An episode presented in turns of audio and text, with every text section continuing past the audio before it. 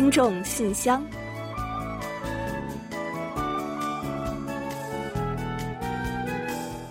分享最新动态，聆听您的心声。听众朋友们好，我是李璐，欢迎您收听《听众信箱》节目。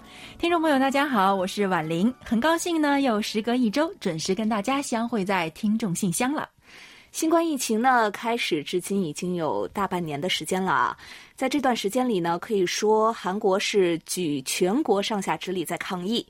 这其中呢，除了最要感谢坚守岗位的医护人员之外啊，还有一群非常可爱的人呢，值得我们郑重的道一声谢谢。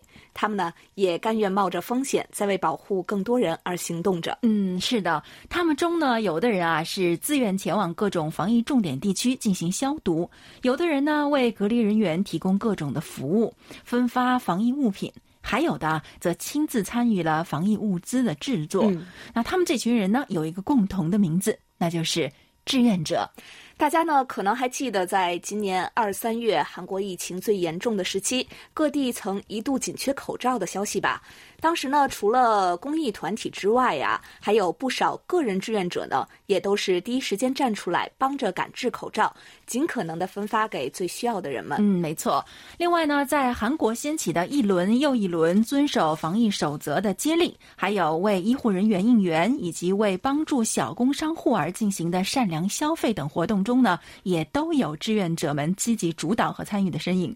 在很多人都很担心疫情，那尽可能的通过减少外出和与他人接触的情况下，志愿者们却为帮助别人而纷纷勇敢的站了出来，真的是太值得我们尊敬了。对呀，那据统计呢，从韩国出现境内首例新冠患者后的一月二十一号到七月二十一日的六个月期间呢，全韩国呀共有七十六万余名普通民众成为了志愿者来协助抗疫，共有呢二百三十三万。国民获得了他们的帮助，嗯，都是一些无名英雄啊！他们为抗疫呢贡献了不小的力量。最近呢，韩国疫情再起呢，政府也呼吁民众们同参第二轮志愿服务活动。你好，我们一起抗疫，呼吁大家呢一同在日常生活中参与各种防疫行动。是的，那只要在生活中啊，从自身做起，积极实践防疫，我们呢也能成为在为抗疫做贡献的志愿者。好了。那接下来呀，就让我们一起来打开今天的听众信箱，看看有哪些内容要和大家一起分享吧。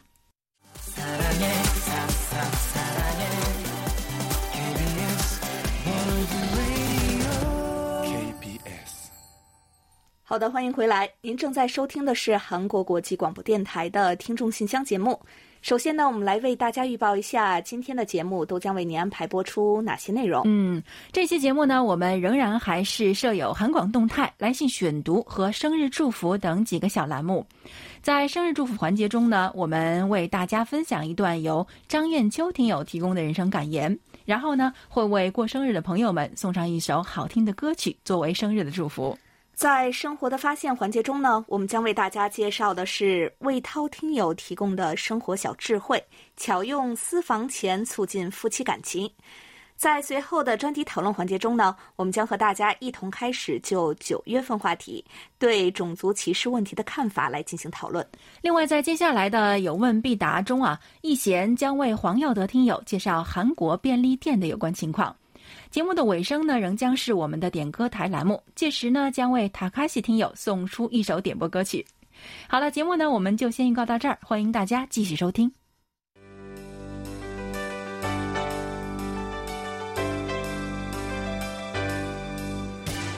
听众朋友，欢迎进入今天节目的第一个环节——韩广动态。那首先呢，我们再就部分听友向我们反映的使用网站遇到问题的情况呢，为大家介绍一下解决的方案吧。嗯，首先呢，还是要再来强调一下啊，登录我们的网站呢，应该使用 IE 十一以及 Microsoft Edge、Chrome 还有 Safari 等浏览器。那过低的浏览器版本啊，是没有办法正常的浏览我们的网站的。另外呢，如果使用的是 Windows 系统的听友啊，您如果还是在使用 XP 或者是 Win 七，那这两个系统呢，自动搭载的是 IE 七或者是 IE 八浏览器，所以呢，我们建议您呢，还是将系统呢升级为 Win 十。那 Win 十自动搭载的 IE 十一浏览器呢，将有助于解决上述的问题。是的，那如果还有问题的话，欢迎大家随时向我们反映沟通。另外呢，我们的第五届用韩语制作视频征集展呢，已经评选出了进入决赛的十二名优秀参赛者。接下来呢，将是精彩的最终角逐了，将选出最优秀的三名获奖人。此外呢，还有人气奖投票，届时啊，听友们可以观看所有的参赛视频。参与人气奖投票的听友呢，也有机会获得精美的纪念品。另外呢，一个月之后的十月九日将迎来韩国的韩文节。当天呀，我们将安排播出一期本次韩语大赛有关的特别节目，敬请听友们呢持续关注。嗯，今天呢，在这里呢，我们还要特别感谢一下我们的听友们。那今年年度的海外听友满意度调查呢，已经圆满结束了，而且呢，承蒙广大中文广播听友的厚爱呢，今年我们中文广播听友的参与率呢，较往年有了大幅的提升。那这也为我们了解更准确的评价呢，提供了极大的支持，也为我们今后。啊，更好的完善广播服务方向提供了坚强的后盾，所以呀，真的要特别感谢所有参与的听友们。是的，非常感谢听友们的支持。最后呢，还有一个针对台湾和新加坡地区听友的小公告啊。根据邮局的最新通知呢，目前啊还是只能向两地通过船舶来运送包裹，这需要长达数月的时间啊。所以呢，估计当地听友收到我们纪念品的时间呢，将大大的推迟了。还请受影响的听友们呢，能够谅解，并且耐心的等待礼物到达您的手中。好了，最新动态呢就先介绍到这里。下面啊，我们准备进入下一个环节，分享听友来信。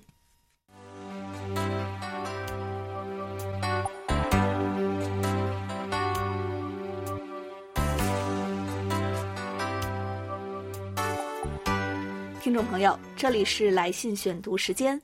在分享听友们的来信前呢，我们还是提醒大家呀，稍后我们将在点歌台环节中介绍我们的联系方式，请各位听友留意收听和记录。另外呢，我们寄送给大家的纪念品包括节目表啊，还有收听证明卡，以及我们的网站上呢也都有我们的联络方式的，大家可以参考一下。好了，接下来就让我们一起来分享今天的第一封来信。嗯，好的。不久前呢，我们收到了山东省刘浩听友一封随收听报告一同发来的手写信。那因为疫情关系啊，耽搁了邮路了，所以呢，我们收到的时间呀有不少的延迟。今天呢，赶紧来给大家介绍一下信中的内容吧。刘浩听友说：“亲爱的电台工作人员，你们好。距上次给你们写信已过去很久了。”嗯，这里呢说的应该是手写信哦。呃，其实不久前呢，我们还是收到了刘浩听友对我们五十九周岁生日的电邮祝福的。刘浩听友呢，在这封来信中还说：“真是让人感叹世事无常啊！我之前的收件地址是学校，而今年的毕业季过了之后也要撤退了。说到毕业季，今年的毕业生可以说是非比寻常的一年。我们学校安排的是网上答辩。”之后回学校颁发学位证书和毕业证书，因为只有毕业生返校，于是便少了往年的那种热闹的感觉，而是略显寥落了。呃，看来刘浩听友呢是一位大学或研究生以上的朋友吧？是啊，今年呢很多学校的毕业典礼都采用了非常特别的方式，热闹程度呢肯定是不比以往了。但是呢，想必也都给大家呢留下了一段非常特别的回忆吧。总之呢，我们也要在这里送上一句迟到的祝福，祝你毕业快乐哦。刘浩听友呢在信中还说，今年上半年的网课也是上的前所未有。之前写在科幻小说里的，到了二零二零年，人们足不出户就可以上班、就可以上学的愿望，终于实现了。只是实现的让人们觉得有点无奈罢了。哈哈，不过呢，刘浩听友还是有不小的收获呢，不是？让我们呢一起也来听听看吧。朋友呢还跟我开玩笑说：“是什么让我的厨艺突飞猛进？”我回答：“是隔离。我已经会做很多拿手菜了。当别人呢还在为番茄鸡蛋发愁的时候，我已经炖上了番茄牛腩了。当别人还在煮方便面的时候，我的炸酱面的卤已经做好。哇，这是大师级别没错了啊！对于这一点呢，父母还是很欣慰的。毕竟如果在家里什么也不做，他们可能真的要将我逐出家门了。” 这画面太具真实感了啊！还好呢，刘浩听友是眼疾手快，用美食呢稳固了自己在家中的地位。家里多了一位新晋大厨，父母高兴还来不及呢吧？刘浩听友呢在信中还说啊，六月底终于返校了，每个人呢都要接受核酸检测。我之前一直对鼻腔的核酸检测很恐惧，其实做起来和口腔的感觉差不多，也是人生一个难得的体验吧。在收发室大姐给我囤着的邮件中看到了 KBS 电台的包裹，我真的是十分震惊。之后呢是感动。真的是在一路奔波劳累之后，发现终点是出其不意的宝藏在等着你，那种欣喜真的是难以言表。感谢电台工作人员送我的礼物，满满的充盈着爱意。杯子很可爱，鼠标很实用。生活已经这么苦了，但其实呢，它还是有甜蜜的。一颗颗糖果不是简单的零食，我将它们分享给我的同学，让他们也可以尝到这份千里迢迢之外的甜蜜。是啊，你的好朋友们也一定非常的开心吧？这次的疫情呢，让我们深切体会到了以前不曾注意的一些细微是多么的可贵。就连一份小小的包裹也是啊。以前呢，我们早就熟悉了现代生活的便捷，总觉得从大海这边寄出的东西呢，过不了几天就会到达大海的那边。但是呢，现在这一切的容易和理所应当，都变得不再那么容易和当然，都让我们觉得更让人珍惜，对吧？不过呢，所有的经历也都是值得的，因为艰辛的尽头呢，我们一定会看到希望和美好。最后呢，也让我们用刘浩听友在信中最后说的一段话来作结吧。他是这样说的：“二零二零年注定无法重启，而我们能做的也只有脚踏实地，乘风破浪，稳步向前。”好的，感谢刘浩听友的来信啊！祝您在毕业之后呢，生活能够更加的精彩。好，接下来的这封信呢是来自哈尔滨的刘畅。那他在信中是这么说的：“韩广各位主持人、编导老师，大家好。提笔写信的今天啊，是很开心的一天。侄子到学校取回了大学录取通知书。今年侄子高考考了六百二十分，最让人感到高兴的是，这个成绩啊比他平时成绩要高一些。最近一家人没少视频连线，共同商讨志愿报考。”到顺利录取入侄子心仪的专业，拿到了通知书。虽然最近结束了借调，回到原单位整理一些工作的事情比较忙碌，不过啊，因为侄子的顺利录取，忙碌中我也是充满着开心的。哇，真的是个好消息哦！那虽然好像各个地区的分数线啊不太一样啊，但是我觉得六百二十分的话，应该是很不错的成绩了吧。您的侄子也真够厉害的啊！不仅能够超常发挥，还顺利的拿下了心仪的专业，也怪不得您高兴，连我们也都跟着开心了。那在这里呢，我们也代表所有韩广大家庭的成员们，祝您的侄子今后能够度过快乐并且充实的大学生活，成长为他自己想要成为的人。嗯，说的我也想念我自己的大学生活了呢。另外呢，流畅听友呢，对于韩国最近的疫情呢，也非常的担心。他说啊。最近中国的疫情已经比较稳定了，各地基本恢复了常态，哈尔滨同样也恢复了常态。不过很揪心，光复节之后，韩国新冠确诊者呢每日增加都达三位数以上，防疫级别也上升到了二级，而首都圈人口密度是地方城市所不能比的，一旦爆发，比大邱那时的事态要严重的多。我看到 KBS 新闻视频，因为教会等聚集，引发了新一轮的感染。宏大和新村夜晚仍然有一些 No Mask 族，很多网友看到呢，也是觉得太气愤了。这次反弹影响很大，不少综艺停拍了，政府办公楼、有的电视台都因为出现过确诊者一度停摆，有不少音乐剧呢也一再延期开幕。看到为排练付出了那么多的演员们，却没有办法站上舞台，真的是很难过。平均收入本就不高的他们，应该是更加雪上加霜了吧？真心希望每一个人都能够切实做好防疫，不要抱有侥幸心理，觉得病毒离自己很远。回想起来，上次呢还是一九年三月到的首尔，非常期待能够尽快再次开启韩国之旅。韩广的各位工作人员们也一定多多保重身体，这轮疫情早日平息就好了。嗯，好的，非常感谢流畅听友对于韩国境内疫情的关注和担忧啊。那最近呢，韩国境内疫情呢持续的发酵，那政府呢对此也是非常的重视，并且针对首都圈呢实施了加强版的防疫措施。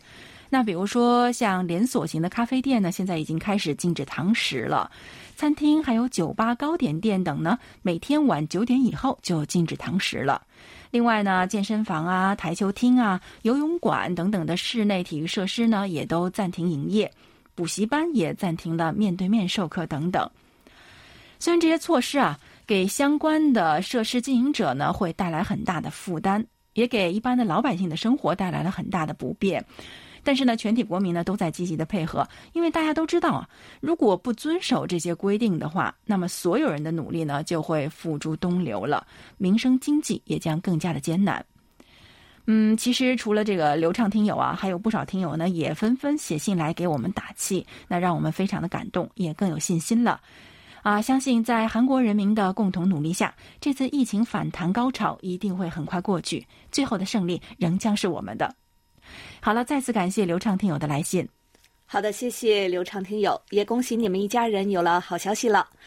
那下面呢，我来介绍一下四川梅林听友的一封来信吧。他说：“KBS 听众信箱节目，李璐、婉玲及汉冰好。”当温度超过三十摄氏度且必须戴口罩时，灾难就来临了。尽管这个夏天因为这一因素又多了一种不适，但有更好的方法来容忍它。选用合适的布料或者良好的呼吸技巧，可以将这种难以忍受的体验变得让人可以接受。哦，究竟是什么好办法呢？让我们一起来了解一下吧。戴口罩并不舒服，在身体开始流汗或者湿气使呼吸不畅的情况下，更是如此。我们需要适应一个我们无法控制的现实。如果我们整天抱怨，只能获得愤怒感，进而产生反胃症状。所以这些情绪加上焦虑，会产生生理反应，使心率加快，呼吸频率上升。如果这发生在我们戴口罩的时候，我们就会更加紧张了。确实是这样啊，我觉得呢，可能很多人都有类似的经验吧。越是在意呼在脸上的这个口罩呢，就越想要去摆脱它。结果呢，反而觉得更加的难受啊！尤其呢是在现在这样的炎热的天气里，很多人呢都在抱怨说口罩给自己带来了很多的不便。不过呢，梅林听友告诉我们说啊，专家建议呢，我们把注意力放在其他的细节上，例如周末要做什么，或者打电话和朋友们积极去交谈。嗯，看来呢是分散注意力的方法哦。此外呢，还有推荐护士呼吸。这是在冥想、普拉提或者是瑜伽等活动中会用到的办法。是啊，会的朋友们呢可以试一试啊，不会的朋友们呢也不妨来学一学，一回生二回熟嘛。毕竟呢，口罩啊现在是我们的刚需，既然呢短时间内是摘不掉它了，就要想办法呢来适应它吧。美林听友呢最后还提醒我们说。呃，在锻炼时呢，不应戴口罩，因为这会降低呼吸的舒适度，增加呼吸频率，是不可取的行为。是的，呃，在疫情期间呢，已经发生了很多起因为这个戴口罩运动引发的悲剧啊。戴口罩运动呢是非常危险的，尤其呢是像跑步这种比较激烈的运动。那对于习惯运动的人们来说呢，疫情期间无法自由的运动啊，也是很大的一个痛苦啊。所以呀，我们建议大家呢，特殊时期多选择前往这个户外人较少的地方呢，去摘掉口罩来做运动。这样呢，既可以防疫，也可以把运动同时的坚持下去。那今天梅林听友的这份提醒呀，可以说呢，非常的及时啊。最近韩国的疫情呢在一起，严格佩戴口罩啊，又成为了人们的日常。那如何让口罩化身为我们身体的一部分？这封来信呀，也许可以给我们一些提示吧。嗯好，再次感谢梅林听友。嗯，好的，感谢梅林听友为我们提供的各种应对疫情的小智慧啊。那接下来呢，为大家选读两封短信。首先是北京宋志新听友的来信，他说：“亲爱的韩广各位家人，大家好，很高兴在时隔近半年之后啊，再次有机会给韩广大家庭写信。最近发生了太多的事情，不过终归逐步恢复正常了。”中韩两国的关系从年初开始就逐渐热络起来，两国人民互帮互助，诠释了中韩建交二十八年来的真挚友谊。历史悠久的韩广中文广播也度过了五十九周岁的华诞，期待六十周年继续有韩广的陪伴。受到新冠的影响，全球出入境数量骤减，但是通过我的个人工作角度来看，由于中韩良好的两国关系。中国人去韩国留学，在出入境方面没有受到很大的影响，不论是去韩国读语学院，还是读本科、硕士、博士，都能够正常的进入韩国。特别感谢韩国政府对于中国留学生的优待。嗯，您好，宋志新听友，真的是半年没见，分外想念哦。听说您前段时间忙碌着的各种事情终于告一段落了，嗯，真是太好了。这是不是也意味着我们又可以常常收到您的来信了呢？宋志新听友呢是从事韩中相关的教育工作，所以呢他在现场看到的当然也是最真实的。其实韩中两国之间的友好关系呢一直都在。在疫情爆发的非常时期，则更加凸显了。像宋志新听友提到的，中国学生来韩留学进修等，基本呢没有受到什么影响。韩国的留学生返华呢，也同样受到了两国政府的帮助。那前几天呢，啊，韩国驻华大使张夏成呢，在北京与韩国记者们座谈的时候就表示啊。在中国政府的协助下，正在准备大幅增加包机航班，帮助因为疫情回国的韩国留学生和侨民们九月内能够顺利的返华。真正的友邦在困难面前都是会更加团结的。好，接下来还有一小封信啊，这是来自北京的一位听友，也是我们的老朋友张艳秋。亲爱的主播和各位老师们，大家都好吗？很久没有写信给电台了，很是想念大家。今年在家被迫放了一个大长假，直到最近才来上班，感觉各种的不适应啊。前几天我收到了电台的礼物，在今年这个压抑的状态下还能收到小礼物，感触颇多，真的是很感谢电台的挂念，你们的关心让我的心情多了一份色彩。再次感谢各位老师，并祝大家健康快乐。嗯，张艳秋听友跟宋志新听友一样啊，真的是好久没见了。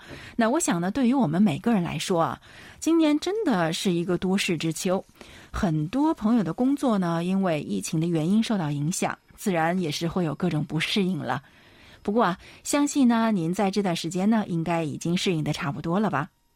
很高兴您说我们的礼物为您的心情增添了色彩。其实啊，您的来信也给我们的节目增添了不少色彩呢。秋天就要到了，张艳秋听友是不是也应该回归韩广大家庭了呢？期待您的下一封来信哦。好的，感谢宋志新和张艳秋两位听友。最后呢，我再来介绍一封来自北京卢欢丽听友的来信吧。他说：“李璐老师、婉玲老师、汉斌老师，大家好。时间过得快，转眼间呢，可恶的二零二零年已经过去大半了。今年不是一个平凡年。”疫情还没过去，南涝北旱已成定局。上周听到楚雄家里发水，十分难过。我这里更甚，老家从五月到现在三个月滴雨未下，为历史之最。地里的大米、玉米和高粱已经绝收，辽西地区上千万亩旱田今年惨不忍睹，农民连本上汤，白瞎了一年。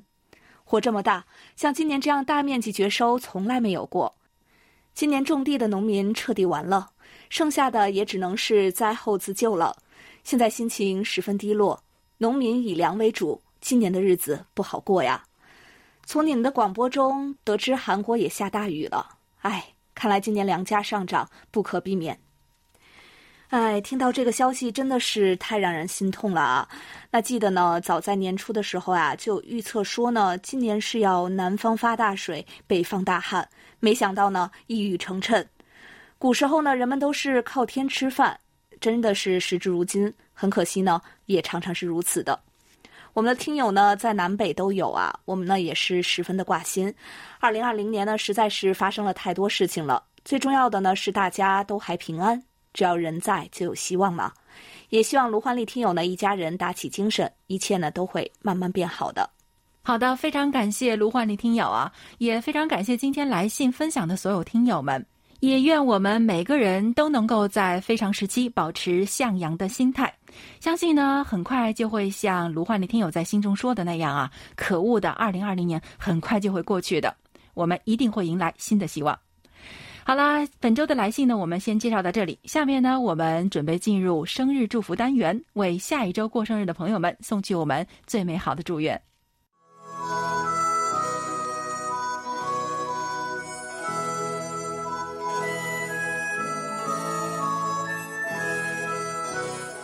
每个生命都是独特且美丽的，组合在一起，共同谱写出了一曲婉转动听的生命之歌。此时此刻，在韩广这个大家庭里，让我们把最真诚的祝福送给您。欢迎来到生日祝福。首先呢，我们送给即将过生日的听友们一段由北京张艳秋听友分享的人生感言：享受压力。喷泉之所以美丽，是因为水有了压力；瀑布之所以壮观，是因为水有了落差。人的成长和进步也是一样。人没有压力，潜能得不到开发，智慧就不能开花，最大的损失还是自己。偶尔给自己一点压力，适时让自己绽放一次，你会发现，其实自己很优秀，很超凡。好的，感谢张艳秋听友同我们分享刚才这段话。接下来呢，我们把这首由脸红的思春期演唱的《旅行》送给九月一日到九月十一日过生日的所有听众朋友们。但愿疫情早日过去，让我们每个人都能够想走就走，说走就走，想旅行就去旅行。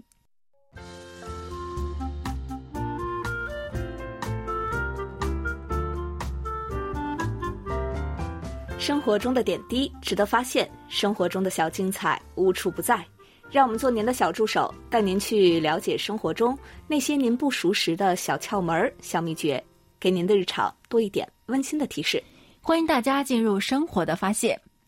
在开始聊之前呢，先问李璐一个小问题。李璐，嗯，你有私房钱吗？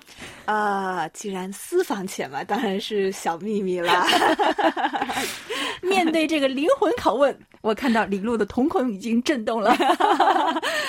没错，一般来说，没错没错。一般来说呢，私房钱肯定是在家庭中不被对方知道的财产，对吧？也不能随便说，有没有？但是啊，存归存，有智慧的朋友呢，平时也会巧用私房钱来营造生活中的一些小浪漫，嗯，经营婚姻中的夫妻感情。是啊，那今天呢，我们就通过介绍重庆魏涛听友提供的内容，给您呢支几招，供大家呀来参考一下。嗯，第一招就是在特殊的日子里。给对方买礼物，生活中呢有很多暖男都会这样做。那把自己大部分的收入交给妻子支配，留下来的那一小部分里呢，当然也包括给妻子和孩子制造幸福的惊喜。在一些特殊的日子里呢，不妨悄悄的送上一件礼物，时不时的带给对方一些惊喜和感动。嗯，反之呢，女方也可以呀。没错，丈夫或孩子收到礼物呢，同样也会非常的开心的。那另外一种呢，是向对方的父母尽一些孝心。作为有责任感的家庭成员，也一定是那种有能力和习惯照顾自己家人的人。其中啊，除了夫妻双方和孩子之外呢，这当然也包括双方的父母了。嗯，所以呢，如果在孝敬自己父母的同时，还能够用自己的私房钱为对方的父母买上一些他们需要的东西，尽点孝心，一定会让对方非常感动的。想想看，如果丈夫用私房钱给岳父岳母买了礼物，做妻子的怎么会不欣喜和感动呢？夫妻的感情啊，想不升温都难呢。嗯，说不定呢，妻子会更加的周到和体贴。第三呢，偶尔来一次意外的奢侈。有时候啊，妻子呢想烫一个最时髦的发型，但是呢，为了省钱没有去。有的时候呢，丈夫想买一双限量版的球鞋，但是呢，为了省钱没有买。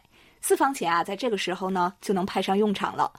丈夫看到妻子一直想买一个特别漂亮又比较贵的皮包，于是啊，暗暗攒钱。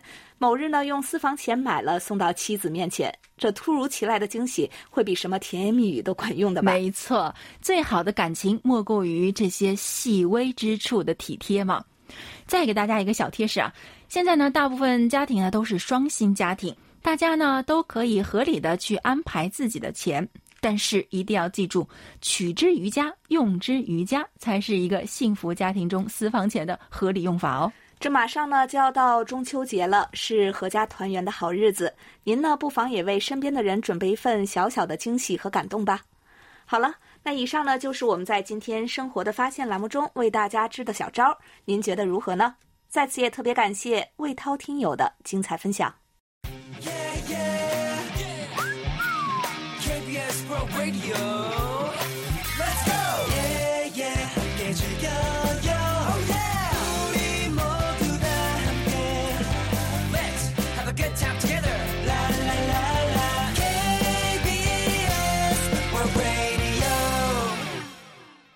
好的，欢迎回来，这里是韩国国际广播电台的听众信箱节目。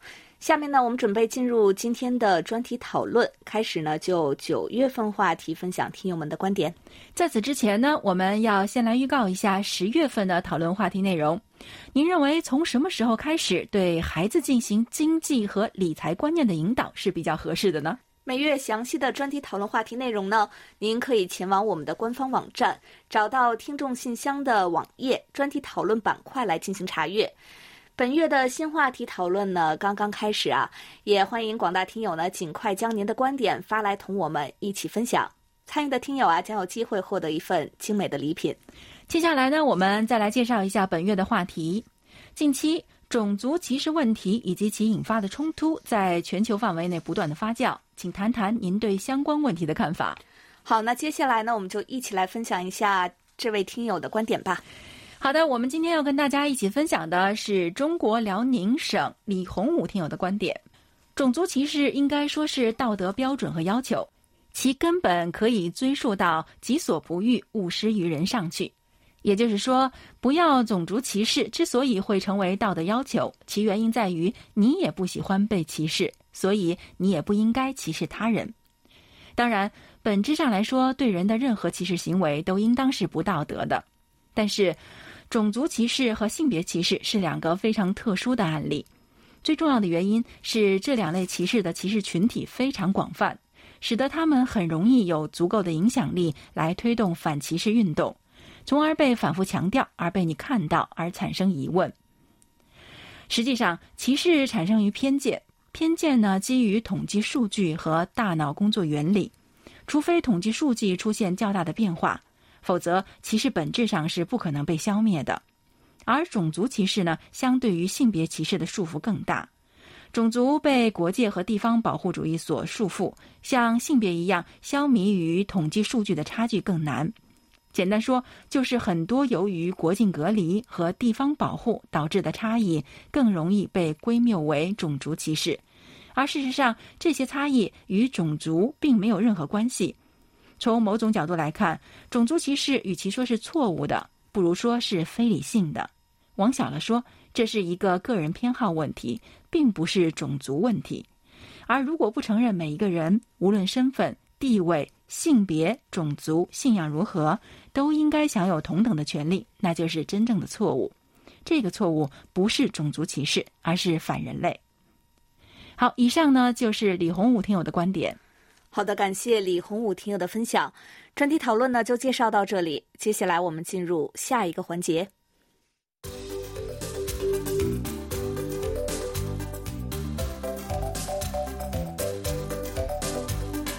有问必答。今天我们请洪一贤来回答台湾黄耀德听友提出的问题。他的问题是：我想问问关于韩国的便利店密集度的问题，以及韩国较知名、分店较多的便利店有哪些？好，接下来就请易贤来回答黄耀德听友提出的问题。听众朋友，大家好，我是易贤，今天我来回答台湾的黄耀德听友提出的问题。在韩国，便利店广为普及。在街头巷尾随处可见，早已深入人们的生活。现在的便利店呢，早就不是买些日用杂货的小店，还提供寄包裹、干洗衣服、交水电费、邮寄国际信件等多样的服务，正在逐渐变身为综合生活平台，全方位的解决顾客的需求。这样无所不能、多功能的便利店，不仅受到广大上班族与学生们的青睐，还在外国游客当中也人气高涨。韩国的首家便利店呢，是一九八九年五月在首尔蚕市开业的 Seven Eleven 便利店。从此呢，便利店迅猛发展，一九九三年突破了一千家，二零零七年突破一万家，去年呢，已经超过了四万家。达到四万两千多家，几乎平均每一千两百名国民就有一家便利店在提供服务。以人口比例来看的话，韩国的便利店数量在全球位居首位。虽然便利店的数量已经达到饱和状态，但是呢，销售业绩可观，市场规模也在逐年增长，二零一八年为二十三点六万亿韩元，比二零一三年翻了一番。如今，便利店和百货商店、折扣店、超市一道成为韩国的主要零售业之一。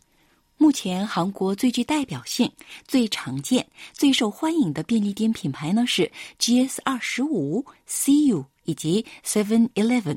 这三个品牌的便利店呢各有特色，有着自己的人气商品。其中，GS 二十五与 CU 是便利店市场的两大巨头，均拥有一点三万家以上的加盟店。去年销售额呢，分别是六点八万亿韩元与五点九万亿韩元，引领着韩国便利店的发展。GS 二十五的加盟店呢，与去年十一月增加到一万三千八百九十九家，自一九九九年以后，时隔二十年，首次领先了 CU，成为加盟店数量第一的品牌。前面也提到过，韩国的便利店呢早已达到饱和状态，竞争也相当激烈。为了避免便利店过于密集与恶性竞争，二零一二年政府曾经禁止在步行二百五十米距离以内开张同一品牌的便利店。现在呢更进一步，GS 二十五等六大便利店品牌呢于二零一八年末签订了自律规定。为了防止恶性竞争，并考虑到其他品牌的便利店与烟草专卖店，如果附近五十到一百米以内有其他的便利店，新的便利店就不能开业了。好，听众朋友，今天给大家介绍到这儿，希望黄耀德听友满意。我们下次再会。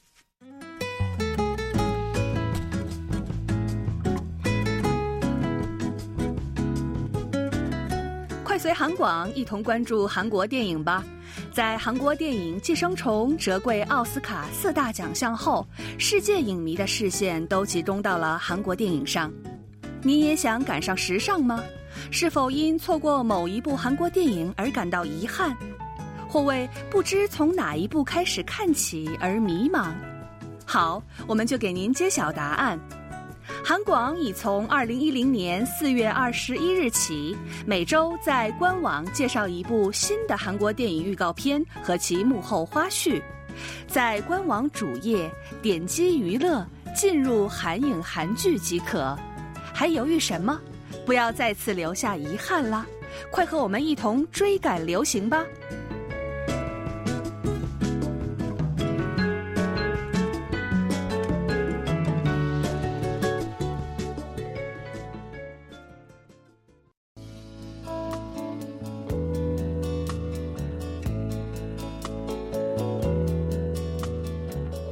节目最后是点歌台栏目，来自日本的塔卡西听友呢给我们来信说，希望点播一首由 XO 演唱的《Lucky One》送给大家。好的，非常感谢塔卡西听友为我们点歌送祝福。那稍后呢，我们依旧一起来欣赏这首歌曲。不过呢，在播放歌曲之前呢，我们还是老规矩，先来揭晓本期节目的获奖名单，看看哪一位是那个 Lucky One。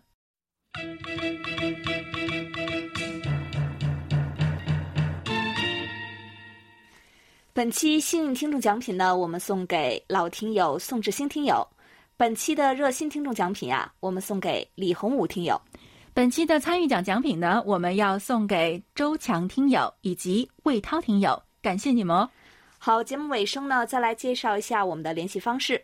我们的电子邮件地址是 chinese at kbs 到 co 到 kr。